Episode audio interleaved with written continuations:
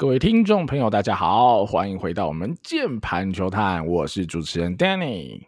我是主持人阿月。如果想要跟我们聊更多台湾棒球相关话题，欢迎到 Facebook 搜寻键盘球探，就可以找到我们喽。好，这集我们要跟大家来聊的是季后挑战赛的一个赛前分析啦。那先跟大家说明一下，我们这一集录音的时间呢，录音的此时此刻当下，其实两队都还没有公布季后赛的名单跟排兵布阵的任何想法，哦，所以有可能哦，我们周四播出的当下，哦，这个资讯已经旧了哦，可能哦，这时候已经有一些这个新闻出来哦，或是已经季后赛的名单已经被选择完成了，听众朋友还是可以听一下哦，我们当初分析的一个逻辑啦。好了好了，等了一整年哈，等了哈一百二十场乘以五队，好像总共三百场的比赛哈，球迷们终于盼到了季后赛的到来了哈，真是哦最紧张、最刺激的季后赛要来了，所以。呃，马上在这个周末啦，这个礼拜六哈，十月二十九号开始哈，就会为期好两天至四天不等的哈，这个可能的这个好季后挑战赛，然后因为呃，就是最后两天的话，那就是前两场的比赛结果才会决定要不要打嘛。那对战组合就是味全对战中性哦。精彩的龙象大战又回来了哈，睽违了哇，这样几年二十三年之类的吧哈，因为味全职棒十年拿到冠军就解散了嘛哈，睽违了好久啊哈，这种龙象大战的季后赛又要来了啦。那先跟跟各位啊，简单来哈讲一下整个 background 啊，就是呃季后挑战赛基本上是五战三胜嘛，但是因为呃中信兄弟拿了下半季冠军，所以哈已经先取得了这个一胜，等同于。哦，这四战里面，中信只要拿两胜，也就是四战两胜，好，中信就晋级了。那味全就要扛压啦，四战要三胜啊，才有办法晋级到最后的台湾大赛。好，这是基本的哈。担心有些球迷比较还没搞懂这个现在今年改制的季后赛状况，跟大家先做一个简单的介绍。然后有几个比较有趣的点呐，哈，也先跟各位讲一下，就是我们一般嘛，哈，在例行赛季赛的时候呢，我们一军的名单是二十六人的名单。那在季后赛呢，是可以扩张到二十八人。好，那多了这两个人，其实就多了非常多可以哈调整哈，或者是一些功能性的选手，乃至于你可以多带一个牛棚。好，有很多种不同的带法，那可以让整体的战力会更充沛一点。那临场的调度就会更刺激，好，更有趣，而且就更考验。教练的好运筹帷幄跟临场反应的哈，所以这是一个也是跟季赛有点小小的不一样的地方啦。那另外一个就是刚刚我有提到嘛，好，就十月二十九本周六开始连打四天嘛，那连打四天的情况之下是没有任何休兵日的哈，没有任何休兵日，所以基本上啦哈，基本上除非你搞一个太创意的哈，不然正常来讲你一定要排四个先发投手，正常来说。铁定得排四个先发投手，顶多你用一些双先发的概念来做，但你一定还是要有四个主要的先发，应该是跑不掉。所以或许等下我们的哦开始讲的投手，我们还是会围绕在这个主题上。那最后就是龙象啦，哈，在这个例行赛的交手成绩也跟大家先有啊先讲一下，让大家有个概念哈。中信是以十六胜一和十三败哈，略为占优，真的只是略为占优而已啦。所以整个季后赛打起来，我相信会非常的刺激，即便。好，味全先扛一败，但是司马军章对不对？没有在怕啦，一定会有很多有趣的东西啦。所以我觉得今天我跟阿月哈就来，呃，用我们的想法哈，或或许也是有部分 maybe 猜测一些叶总的一些思维哈，要在这种下课上的这种挑战赛里面要怎么样去做哈，才比较有机会真的打进台湾大赛啦。然后我们就先从投手开始好，投手我们要先从轮值跟牛棚嘛，我先从轮值开始讲好。阿月，我问你啦。轮值的部分啊，就是，呃，基本上味全铁铁的就是三个五多嘛，哈，布里和刚龙。你说，呃，霸曼你要带不带呢？以及就是你最最终只能选三个羊头嘛，那你第四号的土头先发你会选谁呢？我先听听看阿月你的轮值啦，味全的部分你会怎么排？那中信你又会怎么排？OK，首先羊头的选择，就上一集有跟大家聊到嘛，我是支持带霸曼啊，那我就当做霸曼，然后我是主张取代五多啦，所以我觉得呃前三站我没有悬念啦，我就不做太多创意哦，我觉得就是刚龙布里和霸曼这样去做做安排啦齁。那第四号先发你势必要摆个土头了啦齁，那当然呃最无聊的排法是王维忠，那我的排法。哎，也是王维中，对，不是，因为我觉得还是 respect 一下龙王啦，哈。那虽然说王维忠今年的状况可能不是特别特别的顶尖哦，但是我觉得呃，毕竟他借重他的经验啦，哦，还有看过大场面、上过大联盟的人，哦，那在这样的季后赛，我觉得如果真的打到了最后一战的话，哦，摆上王维中还是对我来讲还是一个最放心的一个排法啦，吼。好，那再来是兄弟这边的话，兄弟这边的话，我其实呃，就两个羊头没有什么悬念嘛，只是你要谁先上而已。那宝拉一定是第一站哦，那泰勒的话，我觉得二三站都可以。那我基本上还是会摆上。郑凯文跟吴哲源这个选择，然后因为我我自己还是会以季赛的成绩做最核心的一个判断跟考量哦。那有些人可能会用对战成绩，有些人可能会用近况等等哦。但我觉得，除非是近况真的差太多了，不然呃，贡献了你整季的轮值，这两位呃土头今年的表现都非常非常的出色，我还是会排排他们在季后赛。先发的角色，然后那这个大概就是我对魏权跟兄弟这两边轮值的看法。哦，那其实坦白讲，就是一个超级无聊的排法。所以创意的部分，我期待你是有创意，不然我们这一趴 就干掉了。来，你觉得呢？我跟你讲啦，哈，因为。呃，礼拜一嘛，我们的这个中职回顾的时候，其实阿月有讲到，他会非常倾向去带霸麦嘛，所以其实那天聊完以后，我也思考了蛮多啦。就是我觉得阿月说的好像也没有错啦，因为毕竟啊，哈，虽然说呃，农民这样听可能有，应该也不会不高兴。我讲一个很实际的，就是中信真的是很很强嘛，所以。味全相对起来是一个一个下课上或者是一个比较呃低姿态的角度去挑战哈、这个目前境况最好甚至也是超过乐天的中信兄弟嘛，我觉得这是一个既定的事实，加上味全也先扛一败，所以是一个极度不利的开局，好来打这个东西，所以。我觉得好像必须有点创意啦，我觉得是必须有点创意，就是即便嘛，我们看两边的投手阵容，整季来看哈，魏全龙的全年 ERA Plus 大概一零一点八，我们算一零二，然后中信的话大概一零四，你说这样是差不多，没错，差不多就势均力敌，尤其在轮值先发的部分，我觉得因为有刚龙布里汉的关系到啊，然后加上五夺季末也投得很好，所以整体的轮值，我甚至觉得魏全可能。还有机会小占优哈，小占优，毕竟味全可以呃带四个洋将嘛，就三头一打，所以他整个三个洋头可以全部 all in 在轮值先发里。那中信有一个铁定是弗莱西嘛，好，所以这个样子的前提之下，我觉得味全的轮值可能还强一点，所以我觉得好像可以有点创意。好，我觉得必须有点创意才有办法四战三胜。然后我要跟你讲一个我觉得非常创意的排法，哈，我。但姑且听之哈，我觉得应该不会这样排，但我觉得有点有趣啦，所以跟大家分享一下我我思考出的一个想法。第一个就是，呃，虽然我们还没聊到牛棚哈，但我要先预告，就是呃，近期味全的牛棚近况说真的没有到特别好，这是其一。其二就是我呃看了一下哈，所有投手就不管是味全或者中信，就彼此互相对战的成绩哈的情况来看，整个味全的牛棚投中信也是投的不好，所以在这样情况下，我会觉得哈。无论是五夺或是王维忠，得有一个人去支援牛棚，好，这是其一。所以哈，从这一步开始，我的轮值就会跟阿月可能开始就有点不一样。虽然说阿月不带五夺啦，哈，但我会哦力排众议，我会带五夺。为什么呢？因为我看了刚龙、布里汉、五夺三个人，好对战中信的成绩。布里汉是相对投最差的哈，我跟大家讲一下，大概我抓到的数据，刚龙投的局数最多，五十四点二局，WHIP 是一点一二，ERA 是二点六三，OK 赞，五夺二十五点一局哈，WHIP 一点二二，ERA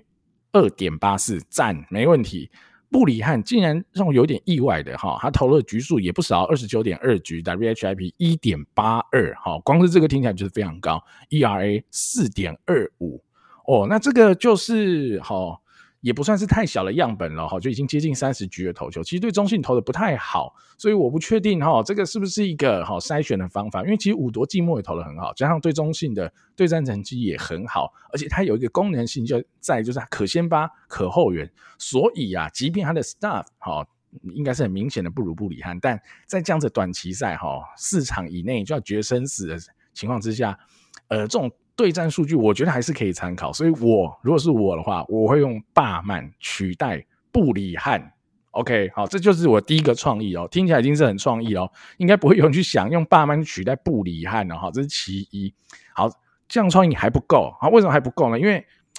我们要考量一个点，就是中性哦，假设正常第一场就宝拉嘛，宝拉太强了，我怕，我真的怕。比如说我哦，我那上什么钢龙或上霸曼都可以，不管。我怕浪费了哈，因为 很珍贵，这些都是我们很强的投手，加上我想要把王维忠或五铎其中一个往后丢嘛，对不对？所以 我我我不想要用我的上四对人家的上四，好，所以我我排了一个很创意的轮值哈，大家可以感受一下，这样够不够创意？我觉得非常创意。我第一站的先发我会排谁？我会排五铎。哦，为什么排五铎？两个层面跟大家讲啊。第一个就武铎投哈，他可以投个五局就好了，然后他就休两天哈。如果有第四站，他还可以出来丢牛棚。好，这是其一。其二就是他是目前我轮值相对比较弱的一员嘛。毕竟如果带霸曼带刚龙，显著还是顺位比武铎前面。所以武铎去对宝拉，假设武铎投的不错，OK 啊，那就投下去嘛，就五局六局投下去，OK。投的不好没关系，他就把基本的局数吃完，我后面就派。呃，就派呃，就是呃，败楚也好，或长中计也好，把这场吃掉。因为我要的是二三场，好，我用刚龙跟霸曼去抓后面的泰勒、郑凯文之类的，哈，我要把二三战都赢下来。那你说第四战呢？好，要怎么办呢？是王维忠吗？我跟你讲，我因为担心啊，前面的牛棚不够强，所以我会建议王维忠整个系列战就是牛棚投到底。好，我跟你讲，就是投了，不管第一场落后不上，OK，第二场有领先上，第三场有领先上，第四场有领先，还是牛棚上，没有问题。所以第四站我的先发会排谁？我会排林子玉。好，为什么会排林子玉呢？呃，第一个啦，他对中信的对战成绩我觉得还不差。好，十七点一局在今年啊，WHIP 一点三八，ERA 二点六。好，还不错，还不错，而且林子玉寂寞投了一场对中信，三局没失分吧？好，没有记错的话，所以等等啊，哈，种种因素考量，反正最后一场第四场，假设真的打得到，就你前三场先拼嘛，拼过再说，第四场打得到，我觉得就林子玉丢，林子玉一有状况，王维中就下去，王维中一有状况，武铎就下去，我就是全部 all in，甚至什么廖任磊要下去，可以，林凯威第四局上可不可以？都可以，全部都可以，反正第四站我就是 all in 了，除了。好，刚龙跟霸曼可能没办法上，我会希望是所有人都可以上的情况之下去 all in 在第四场。哦，相对我用这个比较创意的方法，将我觉得啦，味全整体的投手战力极大化了。啊，阿月你觉得怎样？我这个。够创意吗？你听，你听起来的感觉，我觉得绝对创意到爆啦！然后，但是如果你这样输了的话，我会被骂死啊！大概就是这个概念。哦，我先讲了，我觉得不是不可行，因为你其实就是完全上士对下士的概念哦，就是说我把精兵哦去对呃，就是相对对手的破口了，但我可能不会这样子选择，我我我的思维是另外一种啦，我的思维是我已经零胜一败，已经其实是在一只脚在悬崖外面的。对我来讲，就是第一场用王牌去拼赢德保拉，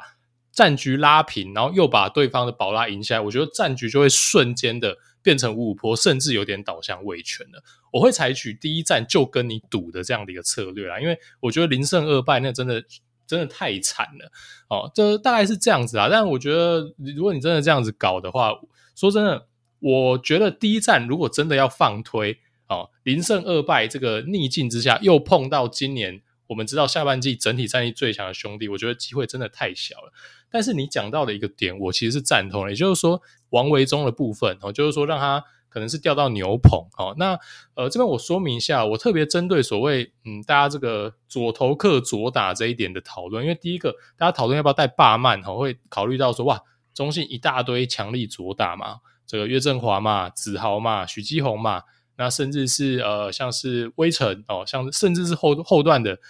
岳东华，然后呃，这个林书义、陈文杰等等都是哇，一票排出来都是左打哦，所以有些人可能会觉得说，哎，这个是带霸曼的一个合理的因素。那另外可能也会，我相信也会有球迷哦会想说，哎，那既然那么多左打的话，那我把王维忠推到前面，是不是一个可行的选项？好，我先跟大家讲，我简单看了一些数据的一个结论，然后首先。中信兄弟这条打线没有你想象中的被左杀，因为虽然说呃两大主炮许继宏跟陈子豪确实有点巨左啦，我觉得我们看 OBP 好的话，我们看上海率都是点三五跟点四这两个的差别，就是对左打明显他们是呃打的比较不好的，岳振华差一点点哦，但是陈文杰、林书义、王威成等人反而是暴打左投哦。哦，今年的数据其实是这样子哦，所以呃，虽然说你的核心主炮确实有点怕左投，但是呃，兄弟本来就是以无差别打线著称啊，那你的中后段或是其他可能偏向这种一点五线、二线的打者，反而对左投打的是特别好，所以整体来讲，呃，你把左投先发摆前面，我不觉得哦，是一个特别优势的一个策略。也就是说，我选择罢面不是因为他要压中信的左打，而是我单纯觉得他 stuff 好，适合在季后赛先发。那另外，我们就来看说，哎，这个是我们刚刚从这个兄弟打者的角度来看，我们另外来看魏权这边的一个左投先发是不是真的克左打？有趣哦，王维中反而是被左打杀哦。哦，那在搭配上，其实兄弟的左打没有这么怕左投，所以其实王维忠哦用左手的优势去克制兄弟的左打，这一个论述其实是不成立的啦。然后，所以呃，但我还是会排他先发。我借重的是他的经验，然后因为我真的觉得说第四站无论你排上林子玉啊、郭玉正还是其他的本土投手，我觉得无论是经验来讲还是呃 staff 来讲，我觉得都还是有点落差。我还是愿意把球交到王维忠手上。但是呢，呃，Danny 把王维忠拉到牛棚哦，就是说等于说你有点降低他的一个呃局数哦，那当然也同时也补上你相对比较不稳的一个牛棚，我觉得可能是一个正确的一个策略啊、哦。那我也看了一下霸曼哦，那但霸曼在中职的数据就极端的少，我看了一下他大联盟的生涯数据啦，哦，他就明显很符合传统的想象哦，他对右打 是被打一个 OPS 点八哦，对左左打是。一个 OPS 点六哈，所以它比较有传统的左投克左打这样的一个一个效益在哈，所以大致上是这样哦。所以王维忠反而被左杀，但罢曼看起来是真的对左打是有一些优势，然后所以。大约是这样的一个逻辑在哈，我最后是选择带了罢曼，然后那我觉得在顺序上，我就会让王维忠投最后一场，我不会把它往前摆了哈。那还是相信羊头啦。那真的到第四战的话，反正那时候表示说已经是两胜两败，就谁稳谁上了哈。我觉得这边就也不用太纠结了，反正王维忠势必是要在这边做出他的贡献啊。那 Danny 如果说把他呃拉到牛棚的话，那对我来讲的话，可能就是前三站羊头。那王维忠先牛棚，反正先撑到第五站再说嘛，先撑到第四站再说。第四站你没有先发投手再说，反正那时候都已经两胜两败，就已经是背水一战了。我觉得也是一个正确的策略。所以其实听完 Danny 刚刚的这个创意的发文发言之后呢，我觉得可能呃，我我有另外一个排法啦。我觉得确实可能比我一开始讲的这个中规中矩的排法更为合理，因为没有明天嘛，我先输一场，我其实把王维中。保留到最后也没有什么太大意义，所以确实有可能怎么样？有可能会落入像之前那个统一使用凯撒这样的一个一个一个窘境里面哦。老球迷应该有印象哦。凯撒是这个联盟第一的 closer，但是一直血藏，藏到最后被扫地出门了，出来败 哦，我觉得确实是哦，我觉得这个我刚刚确实没有想的特别清楚。有王维忠不应该留在最后一场，应该在前面呃战况焦灼的时候就出来投，就出来投，至少先撑到第五战再说。我觉得这个可能是更为合理的一个策略啦。嗯，好，我我稍微再补充一下，为什么我会想把王维忠往后丢啦？因为有一个关键，就其实，呃，他投短局数的威力、压制力，我觉得还是真的跟投长局数有一点落差。哦，我觉得像五夺很屌，短局数、长局数投起来都一样，而且无痛转换屌，所以它是一个哈、哦、万金油，就我今天想要怎么用都可以。但王维忠，我就比较担心哈。哦这种短期赛，你希望大家的压制力是尽量哈提到最高嘛哈，所以王维忠，我觉得在牛棚去投一局到两局这样的情况，搞不好他的压制力会更有效的提升。反正整场系列赛四场比赛里，他如果当牛棚丢嘛，还还是有可能丢到五局甚至六局嘛哈。如果血汗一点的话，好就两局两局一局这样丢，也是丢个五局，意志上贡献度上，我觉得也不会差太多，而且他可能可以在更关键的时刻出现，然后帮球队手下。重要的胜利嘛，因为现在对魏全来说，怎么样去衔接先发投手到牛棚之间的这一个桥梁，会是很重要的关键嘛。所以这是我啊，我觉得五夺王位中一定要选一个人往后丢的情况之下，我会把王位中往后丢了。另外一个地方，就刚刚我还没讲到啊，就中信这边的，呃，我想宝拉啦，好泰勒啊，郑凯文应该是很稳定的，一定是前三号。当然你说第一场可能是宝拉，第二场泰勒、郑凯文谁先丢，我就不确定。那我觉得也不是很重要，我觉得都差不多，都蛮强的哈。关键是吴哲源到底会投第四场？如果有的话啦，我是蛮好奇的，因为我看了一下数据哈，就一来啦，吴哲源他近期从九月到十月开始的表现，的确哦，压制力不如啊八月以前这么强啊，这是一个事实，没有错。那二来就是他投位权也投的没有特别好了，二十八点二局 WHIP 一点一五还不错，但 ERA 是三点七七，就比他的平均 ERA 再高一些。祝总啊，他一一直若有似无的哈。放释放出一些讯息，就是你这已经是一个你本土 S 的成绩嘛，武则元超过十胜、十一连胜这样子一个情况，竟然不愿意哈，就是摆明了他就是轮值的一一环，就感觉好像你已经决定他是牛棚，有一点这样的话外之音了。那这一块呢，阿月你怎么看？中信到底武则元、陈柏豪，还是你有更创意的，比如说像黄恩赐之类的选择？你觉得有可能吗？呃，吕彦琴，哦、没有啊，开玩笑。没有，我我自己其实就还是偏保守一点啦，我还是摆吴哲元啦。吼，那呃，其实原因其实也单纯啊，就是我希望吴哲元做最大的一个战力的发挥。那既然吴哲元整季几乎都是以先发投手调整做出赛，那我们也好不容易有了这样的一个稳定的先发本土投手，我觉得就摆他在第四站的先发，反正其实说真的也不一定会用到。哦，相对来讲，如果说我们把陈柏豪放在最后一站的先发，那你要在你要你等于说吴哲元在前面当牛棚用，呃，我自己认为啦，哈，当然不是不可行哦，但是毕竟就比较不是他们今年。呃，最熟悉的一个定位，然后，所以我是考量到这一点，我还是比较保守的摆上吴哲元啦。对，大概是这样子。那我确实也觉得陈柏豪投短局数的威力应该是比吴哲元还要好啦。好，理解啦，我觉得都有好各自的思考量在啦。其实我觉得。就以这点来说，我觉得好像没有绝对的对错啦，哈，所以就其实就看祝总怎么安排。当然，如果没有打到第四战，那就也不会有这个困扰，然后对祝总来说，但以球迷角度，我们一定是希望厮杀到最后一场才精彩了，哈。好了，轮值的部分大概就是这样。那牛棚啦，牛棚我们也提一下。我先大概讲一下，就我这边做出来的数据，哈，找出来的数据资料。当然，呃，魏权这边最主力的牛棚，你可能说林奕达、林凯威、哈、陈冠伟等人嘛，哈，但是他们哦。对中信的成绩真的都相对比较不好，比如林毅达投了八局，WHIP 一点五，ERA 五点六三，凯威的局数一定少嘛，因为他是下半季才加入，所以四点二局，WHIP 是非常高的二点五七，ERA 是九点六四，好，然后陈冠伟五点二局，WHIP 一点五九，ERA 七点九四，好，总而言之都是不好，好，真的都是不好，所以我觉得这会是味全的一个隐忧啦，就一整季。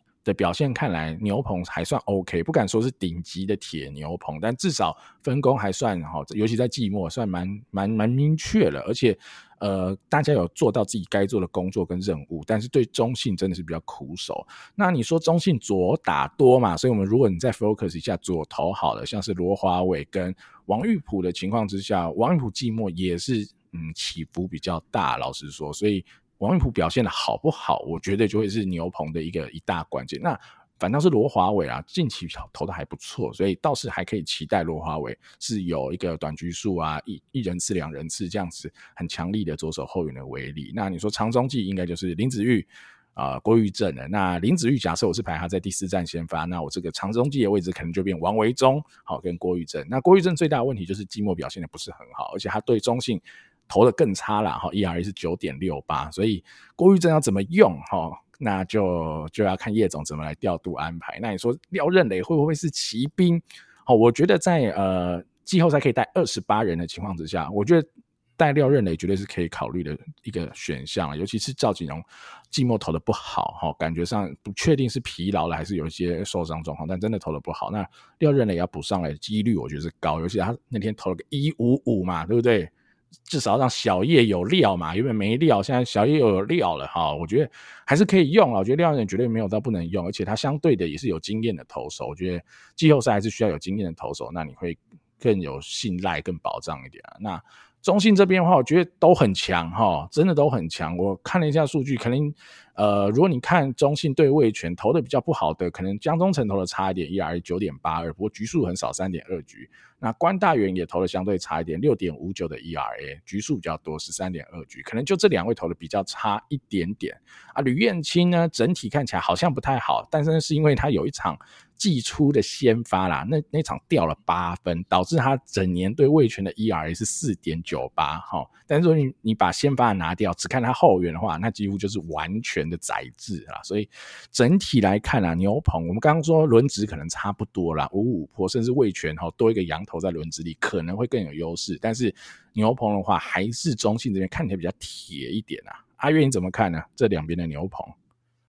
呃，其实味全当然今年牛棚可用之兵不少哦，可用之兵真的不少。那在季后赛这种短期赛呢，其实呃，我觉得更重要的是，你有没有一个一夫当关的顶级牛棚，在任何危机时刻都能推上来止血哦的这样的一个角色啦。那今年例行赛，尤其是下半季，那我觉得叶总很明显是把这个角色交给林凯威来担纲。那当然他的成绩也非常非常的突出哦。但是很不幸的，林凯威被左杀嘛，这个大家都知道了。那中信兄弟刚好又左打最多，所以相对又比较抵消了，就是味全这边游泳的顶级牛棚，就是林凯威这边的一个一个战力了哈。所以我确实觉得比较危险一点。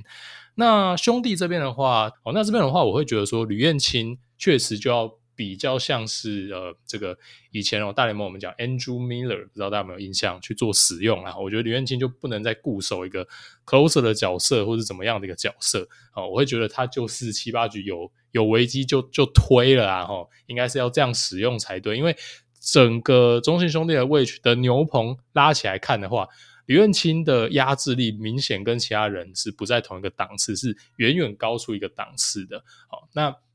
呃，如果是这样的话，你让他去投一些呃干净的一局啊，例如说去守一个三分的领先干净的第九局，说真的浪费了哦，说真的浪费了哦，所以我自己在季后赛我会比较倾向哦，让李正昌去关门哦，用这样的一个方式哦，毕竟李正昌老经验，然后大概是这样啦，会比较倾向这样安排，所以以整体的战力考量，加上我们知道下半季。哦，味全的牛棚也陷入了一些呃，可能是撞墙期啦。哦，所以无论是近况还是这个顶级牛棚，我都觉得中信兄弟这边是略占上风啊。好，对啊，所以最后啦，如果你要问我哈，这牛棚里的 key man 哈，就比较容易影响整个系列战的走向哈。如果各选一个的话，味全这边我觉得最 key 的哈，我反而不觉得是像我们可能熟知的胜利组牛棚，因为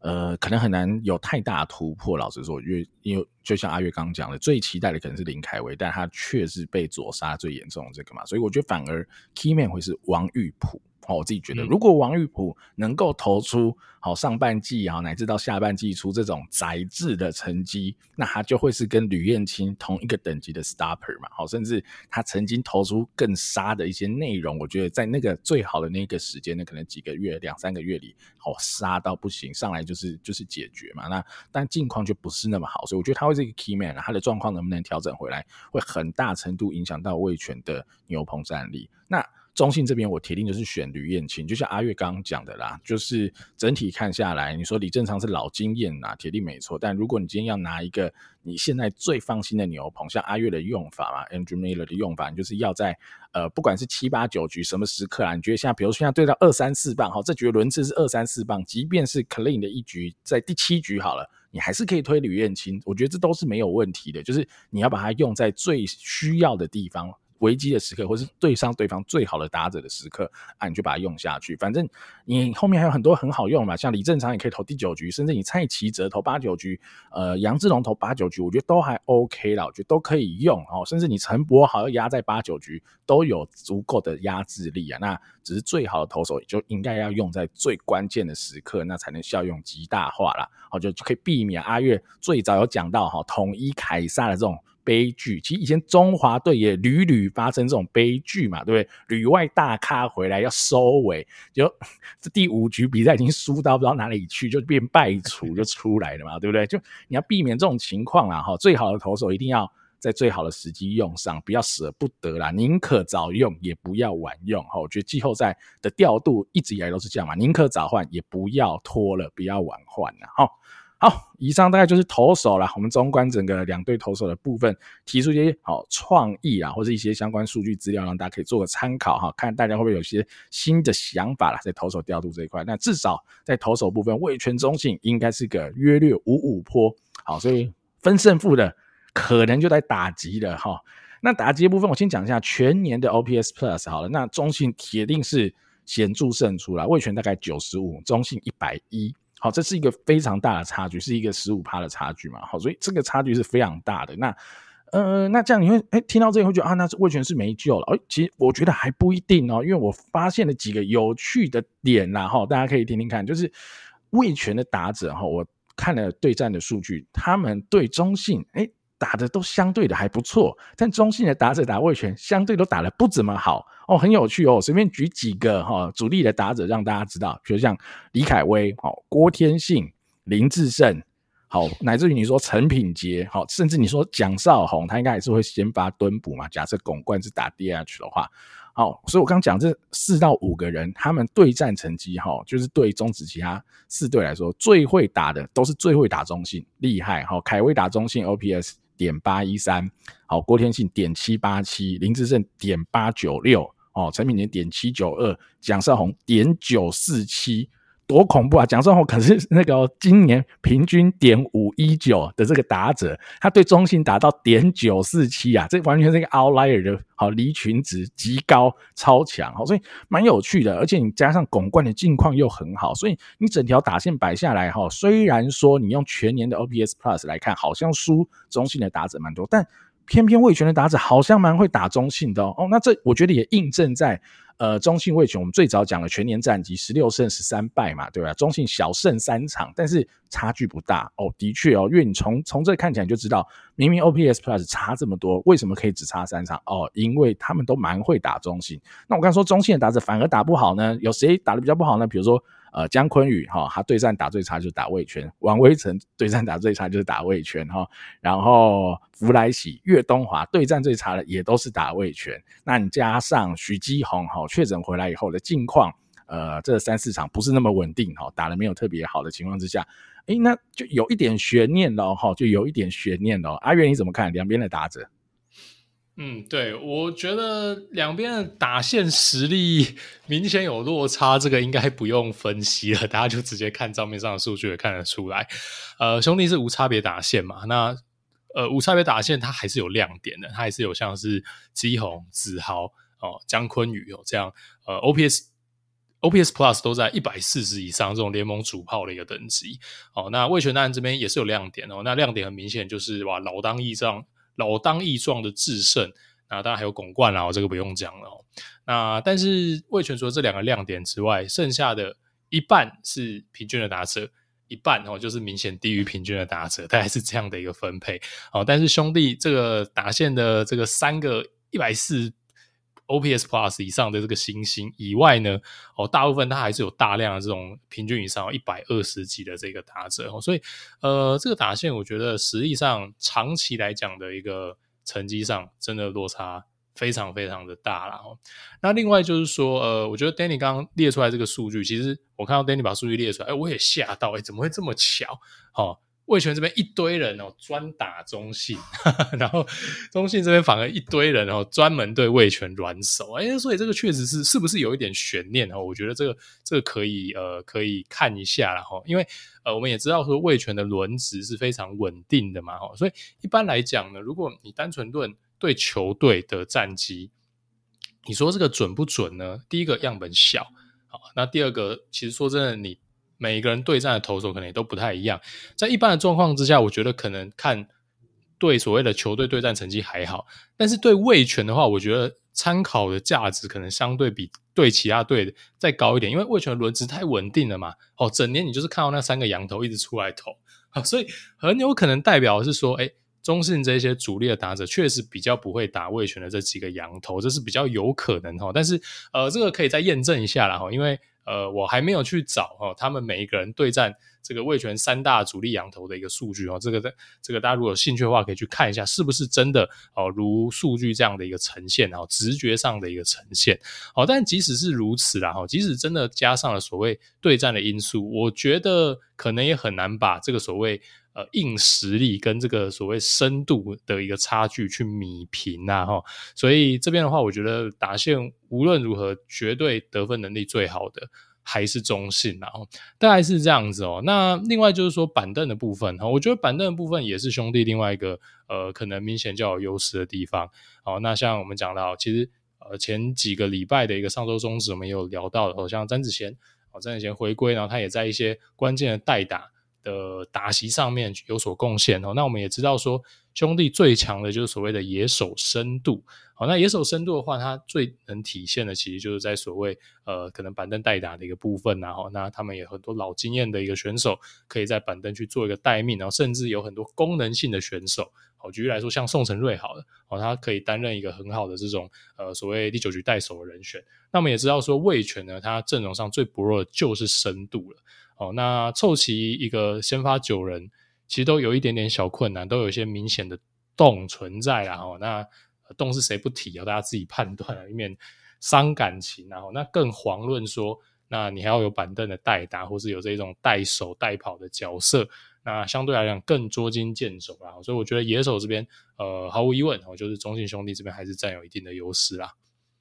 好，那我这边也再提一下，我觉得两边的哦重点的看板人物，或是或是我们说 key man 的角色，好了，我觉得打线的安排，我先讲一个 general 打线安排，我觉得都不用动啊，就跟季赛打的一样就好了，因为打线就没有必要为了短期赛做什么改变。你说投手因应短期赛，你要有调度的调整是很合理的，老实说是这样。那打者没什么好动的啦，你这个打线就是最会得分、最有效率，那你就排下去就好了，根本不用去思考了，好，这是其一啦，所以。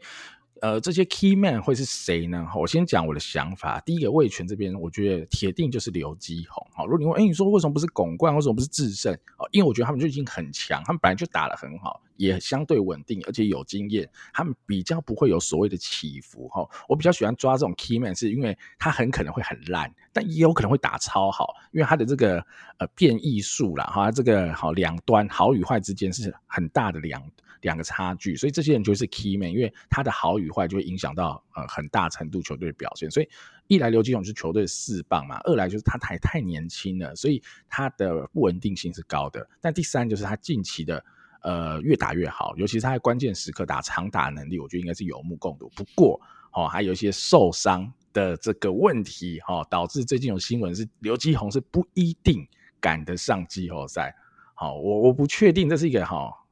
真的是不一定，还是呃，其实应该赶得上，但是先放个假消息哈，混乱一下大家的哈视野哈，我不确定。但我觉得刘基宏的存在太重要了，因为阿月刚刚讲了，就味全板凳深度不够嘛哈。你今天假设真的刘基宏不能打，哇，那你就蛮头痛了啦，你就蛮头痛。那可能我不知道你三垒要谁守呢？吴东荣守吗？还是你要叫？王顺和上来的吗？还是你有其他比较创意的调度法？我也不知道，就是那个的落差就会蛮明显的啦。我觉得这是呃一个很大的差距，老实说是这样。所以我觉得刘基宏会是魏全很重要的一个关键。那其实魏全啊，如果硬要选，其实还有一个很特别的人，就是古德温啊。好，其实我发了古德温好一个月了吧？好，从他来以后，我是很密切关注他，因为一开始他实在太烂了。烂到不可思议的烂，但他真的有越来越好，所以啊，他是已经集气集得够久，蹲得越低，跳得越高，在季后赛来个大爆发哦，或许有这个可能。毕竟他的天花板就大联盟嘛，他前年都还在大联盟的人，还是去年都还在大联盟的人嘛，对吧？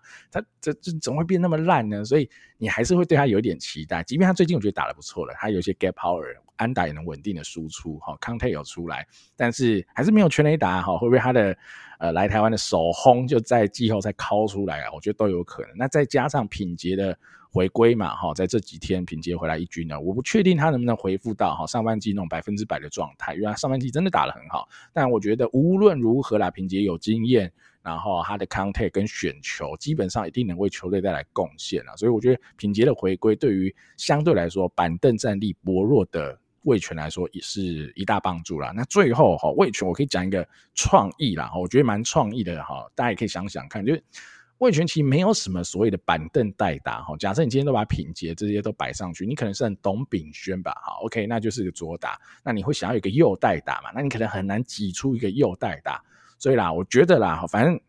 就味全这个掉书博多嘛，然后就因为下下课上的这种概念，你就拼了嘛。有没有考虑试试看把李展毅放进来？反正二十八人名单，我们就有多的空间嘛。比起季赛来，有多的空间嘛。那你你总是会需要有长打，需要有棒子的时候嘛。你说季赛没关系，你就小球战术打到底，什么有的没有的。可是。那是有一百二十场嘛，你可以有些赢，有些输嘛，最后你可能五成胜率进季后赛。但季后赛不是，你现在要七成五的胜率，你才能进总冠军赛嘛。所以你就是一定有好很多时候，你需要来一棒大支的啦，这是铁定的，因为时间有限，就只有最多就四场嘛，就要拼三胜。那你要去拼这种比较难度高的，你就是需要棒子啦，这是没有办法的事情。所以。试试看了哈，会不会 rush 到李展毅？我不知道哈，可能会，因为他 今年季赛都没打几场嘛，哈，就要直接 rush 他带到季后赛。但至少他有那个 raw power 在，你可以去赌赌看他的一棒哈，可能会有一些奇迹。虽然说几率可能也很低，但至少他是呃可以赌的一个选项。然后只是讲提出来让大家参考一下。那兄弟这边呐、啊，如果我要选一个 key man 哈，我也不会去选一些你知道太稳定的选手，我一定会选一些。比较有趣的哈，或者比较年轻不稳定的，所以我就会选岳振华了。我会选岳振华，一来就是呃年轻嘛，加上他上半季其实一开始打得不好，是呃下半季末好，乃至于下半季初才慢慢开始加温，乃至到现在打出一个整年非常好的成绩。他整年 OPS Plus 打到一二五啊，我觉得非常强，而且是正中外野手，又有腿等等的。那呃他。过去啦，在台湾大赛哈，我觉得表现都还不错哈，所以我会很期待他今年是不是可以保持过去这样子的一个大赛型选手的一个成绩或表现，加上他现在哈，应该就是稳稳的开路先锋。那你在短期赛嘛，你开路先锋。能不能扮演好他的角色，然后我们就第一局就上垒，甚至先得分等等的哈。因为在短期赛，你先得一分，的确就会带给对方很大的压力。这真的是跟季赛不太一样。所以我觉得岳振华这种核弹头的角色扮演，能不能好好扮演的跟季赛一样好，一样稳定？我觉得就会是中信整条打线哈，能不能串得更有效率的关键。那你说基宏重不重要？当然重要。子豪重不重要？当然都重要。我觉得这些人都很重要，只是我相信他们都会有。水准或水准以上的表现，所以真的比较有可能有哈更意想不到、意外性的人，可能会是像岳振华这样的选手。阿岳，你觉得呢？如果要挑几个 key man 或者比较有趣的人，你觉得会是谁？嗯，完全理解你的思维了。不过我觉得，如果以味全来看的话，呃，面对明显战力哦，这个完整度在味全之上的一个中信兄弟，其实要赢比赛就是回到。他们例行赛很会打那一种一分差或低比分，先用轮子把对手压住，然后再呃靠着可能一两发长打得到那关键的一两分啊。所以我反而觉得啦，我反而觉得其实巩冠跟智胜哦，全垒打能不能产出，很有可能反而是一个关键哦。这个呃，我觉得最后可能反而是这样子啦，因为我觉得呃他们两位也不是那一种所谓呃完全真的非常起伏不大哈，像是。李凯威或是姜昆宇这样哦，整季好像都一直在那边的一个选手啦哦，他们这种长打型的选手，我们可以看到说，像巩冠有时候也会落赛哦，那打的时候望起来也是十战六红哦，所以我反而觉得对味全来讲哦，能不能靠呃轮子一定是得压住啊，轮子压不住真的就被带走，这不用讲哦，轮子压住，然后有时候反而是靠他们关键的一棒全打或者长打哦，可能反而是他们季后赛要有奇迹式的这个有下课上的一个关键呐。那至于中信兄弟这边，我觉得就真的不好说谁是 X 因子，因为我们讲说他是无差别打线哦，所以所以说真的，你一到九棒，你真的要挑 X 因子，你讲谁都有他的道理，因为他真的是这样。不过我觉得岳振华，当然，其实我反而觉得岳振华应该算稳定啊，哈，那当然他呃，真的，我觉得他的展现出了一个成熟度，真的不像是这么年轻的一个新人，然后我真的觉得，嗯，真的非常非常稳。再怎么样，岳振华在防守端的贡献，绝对都还是顶级啦。吼，那至于他的一个主炮哦，主力的野手部分，像是。呃，江坤宇啊，像是我们讲王威晨或陈子豪这些人，其实也都有蛮丰富的一个大赛的经验的。我觉得他们的发挥应该不会差到哪里去。那我会想要观察的是，呃，中信兄弟相对是比较今年才获得主力的地位，或是在今年打出生涯年，或是第一次真正成为的这个一军的一个主力的几位选手，例如说像是陈文杰，例如说像是林书义，哈，他们在例行赛完全呃可以。承担得起哦，无差别打线的这个美誉哦，因为他们可能是偏向中后段的棒次哦，但是也缴出了非常不错的成绩哦，到 OPS Plus 在一百二十以上。但是他们呢，毕竟就是呃，可能大赛经验比较不够啦，所以第一次哦打这么高张力的一个比赛，有没有机会还是能维持他们在例行赛这种呃高于平均的产出？我觉得可能就是一个关键哦。所以我这边的话，我可能会选择像是陈文杰、林书义，还有很有可能还在睡的弗莱喜。是不是能真的打出哦，他洋炮的这种等级的一个长达产出？我觉得他的打击率真的不用高，真的上垒率也不用高。但是弗莱西我会期待，如果他能把全垒打打出来的话，那对于中信兄弟的帮助其实会非常非常的大啦。好了，阿、啊、玉，我当然懂你刚刚讲的拱冠志是啊，所以其实我是期待刘基鸿要打全垒打，好，所以我的意思就是这样啦，嗯、就是只有巩冠跟智胜哦打起来打不赢中信啊，老实说，就中信真的是无差别打线嘛，所以魏权这边你就是要搏长打，然后要打的要多一点啊，但你说一局里比如靠个三分，哈，靠了两三支二连打，一支全垒打，靠个三分，只有三比二赢球。有可能啦，有机会当然是可以这样打，但你当然会希望哈刘基宏能打起来嘛，至少让整个获胜的几率，或者是你说得分的效率可以再更高啦。这所以这是我刚讲刘基宏的这点。那我觉得你刚讲那几个人完全没有问题啦。就我讲真的，你刚讲那几个人都打起来，我靠，那中信会不知道赢到哪里去了，那就太强了啦。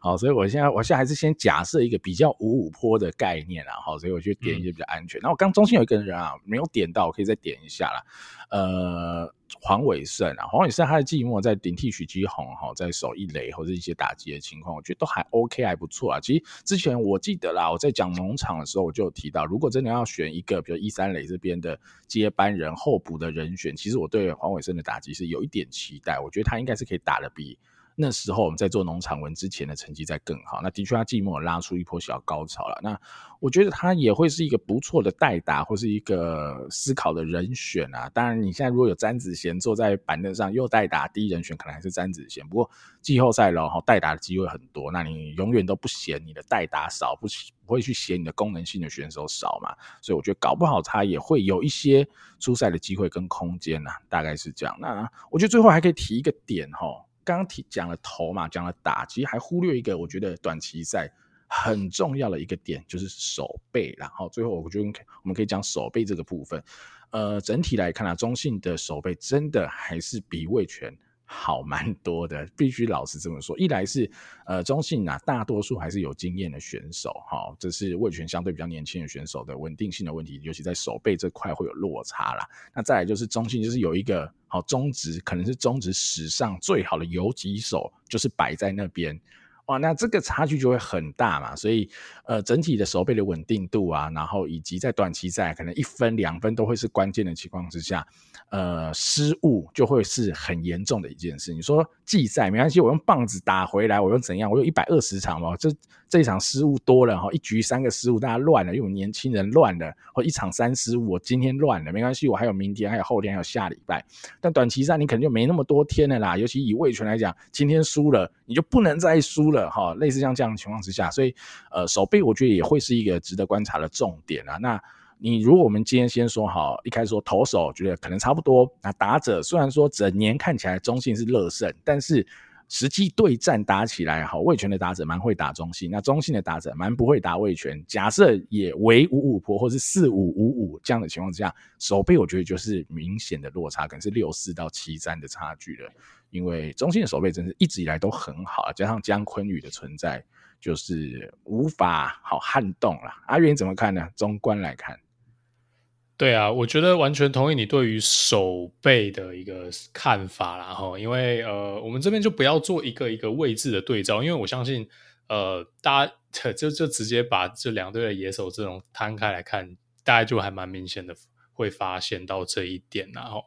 那我先讲一下整体，因为我们刚刚已经分析完就是轮值牛棚，还有可能在攻击跟守备的面向好了，呃，我觉得我们可以直接来做个预测，就是说。呃，最终哦，到底是会比较可能会是怎么样的一个系列赛的一个结局？好，我先说啊，我我预测兄弟是两胜一败哈，就是加上原本先拿到了一胜，三比一哦，把这个系列赛带走啊。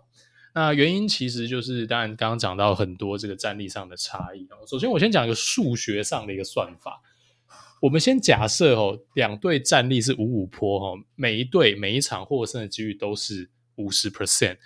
这样子的话，让一队先拿一胜，一比零领先，开始打一个五战三胜，数学的几率哦，逆转的几率是多少呢？其实也只有三成而已。哦，那更不用讲说，应该各方都会预测兄弟的战力是明显在味全之上。所以坦白说，呃，虽然对农民比较不好意思，但用这样的一个暴力的推估方法，其实味全的胜率很有可能是。在三成以下，甚至是远低于三成啊。那当然，我不觉得兄呃这个味全会被玩疯，然后因为我觉得轮值毕竟在这个短期赛哦，轮值战的重要性它就会带来很大很大的变数。只要投手能压住不失分，诶，就算你整队战力再强，好深度再深，诶，就是拿你没皮条哈。那味全就会偷到一些低比分的胜利，这个也是我们在例行赛看到哈，这个魏全战战绩之后可以这么好的一个关键的一个原因嘛。所以我觉得不会预测呃，真的是一个 sweep 啦哈。但是呃，我还是对兄弟的整体战力哦非常的 respect，所以我还是预测一个两胜一败这样的一个战绩啦。那丹尼你觉得呢？好了，我跟你讲啦。还我们其实还忽略了一个很重要的关键人物啦，总教练，没错，对啦，总教练这个短期呃，可我觉得我觉得这是真的。你说季赛总教练的战术能力，或者你说首席教练的战术能力比较不体现出来，没错。但是短期赛你真的还是会有差，这是事实。所以司马军章对不对？小叶哦，曾经哈让二追四，带领义大拿下总冠军，对不对？哦，我觉得这应该是有差。老实说啦，这真的是有差。所以，如果是我，我会预测啦。哈、哦，好了，其实我也没办法预测到魏权会赢啦，就太难了。我可能我会觉得两胜两败啦。我觉得两胜两，我觉得魏权可以把它撑到最后一场，就是第四场啦。我觉得，但啊、呃，你要我去预测哦，整个魏权会赢啊，会翻掉中信，很难。最难的点是什么呢？最难的点就是 中信应该保底亚军啦。哦，哦，这历史数据告诉我们，中信亚军的几率高到不行嘛。好啦，就你没有啊？那其实就是体现中信就是很强嘛，而且强很多年啦。你说你当然哦，有些球迷可以笑他拿不到冠军连亚，对，但另外一个方面就是他真的很强啦，每年可以打进岛根大赛。打那么多年真的很强啦，没有一支球队像他近十年啦，没有一支球队像他这么稳的啦。老实说，你说呃拉米狗时期拿了很多冠，但是中信真的稳啦，他的战力一直都是在中高水平的这个这个层级嘛。所以呃，如果真的要这样讲，我真的还是觉得中信会进台湾大赛。老实说，但是我觉得啦是有机会看到哈第四场的比赛，我觉得是有机会，真的是有机会的，因为。呃，整体看下来，味全应该是更会打这种短期战，更会去做这种每一场哈输赢，尤其像阿月讲低比分差的关键对决哈，我觉得是有机会的。但是整体的战力哈，即便哈有叶总在这个。呃，魏权嘛，你知道，蜀汉啊，不对不对，可是叶总是司马军章哈，这个譬喻又颠倒哈，但有诸葛亮也不够嘛，蜀汉战力就不够强嘛，打不赢大魏嘛，对不对？魏国就是占领中原，兵多将广，资源丰富啊，就是。某个程度上是这样啊，中信的资源就是兵多将广，它就真的强嘛，所以你要这样子真的下课上啊，加上你要先扛一败。假设今天是公平的五战三胜，你要我预测味全三胜两败晋级，我觉得是有机会的，我觉得是有机会。但如果真的已经先让一。先先让一场情况，我觉得真的蛮难的，所以两胜两败了哈，中信胜出，所以就加上那个啦，中信先赢的那场，中信最后就是三胜两败，好，最后这样胜出了，大概就是这样了。阿远，你还有什么要补充吗？关于这个季后挑战赛的部分？没有，期待期待啊！好啊，那我觉得大家就一起期待啦。那我们今天这集啊，大家听完以后哈，季后季后挑战赛打完哈，下礼拜我们就先预告啦，就会做总冠军赛的分析啦。那原则上就是下周四。上线了，那再提醒一下大家，下周一可就没有哦，上周中止啊，什么上周台湾棒球回顾了哈，就就没有了哈，所以我们就是可能下周四再来做呃季后挑战赛的一个结果，以及我们台湾大赛的相关分析了好。那我们就下周四再见了，感谢大家的收听，我是主持人 Danny，我是主持人阿月，我们下集再见喽，拜拜，拜拜。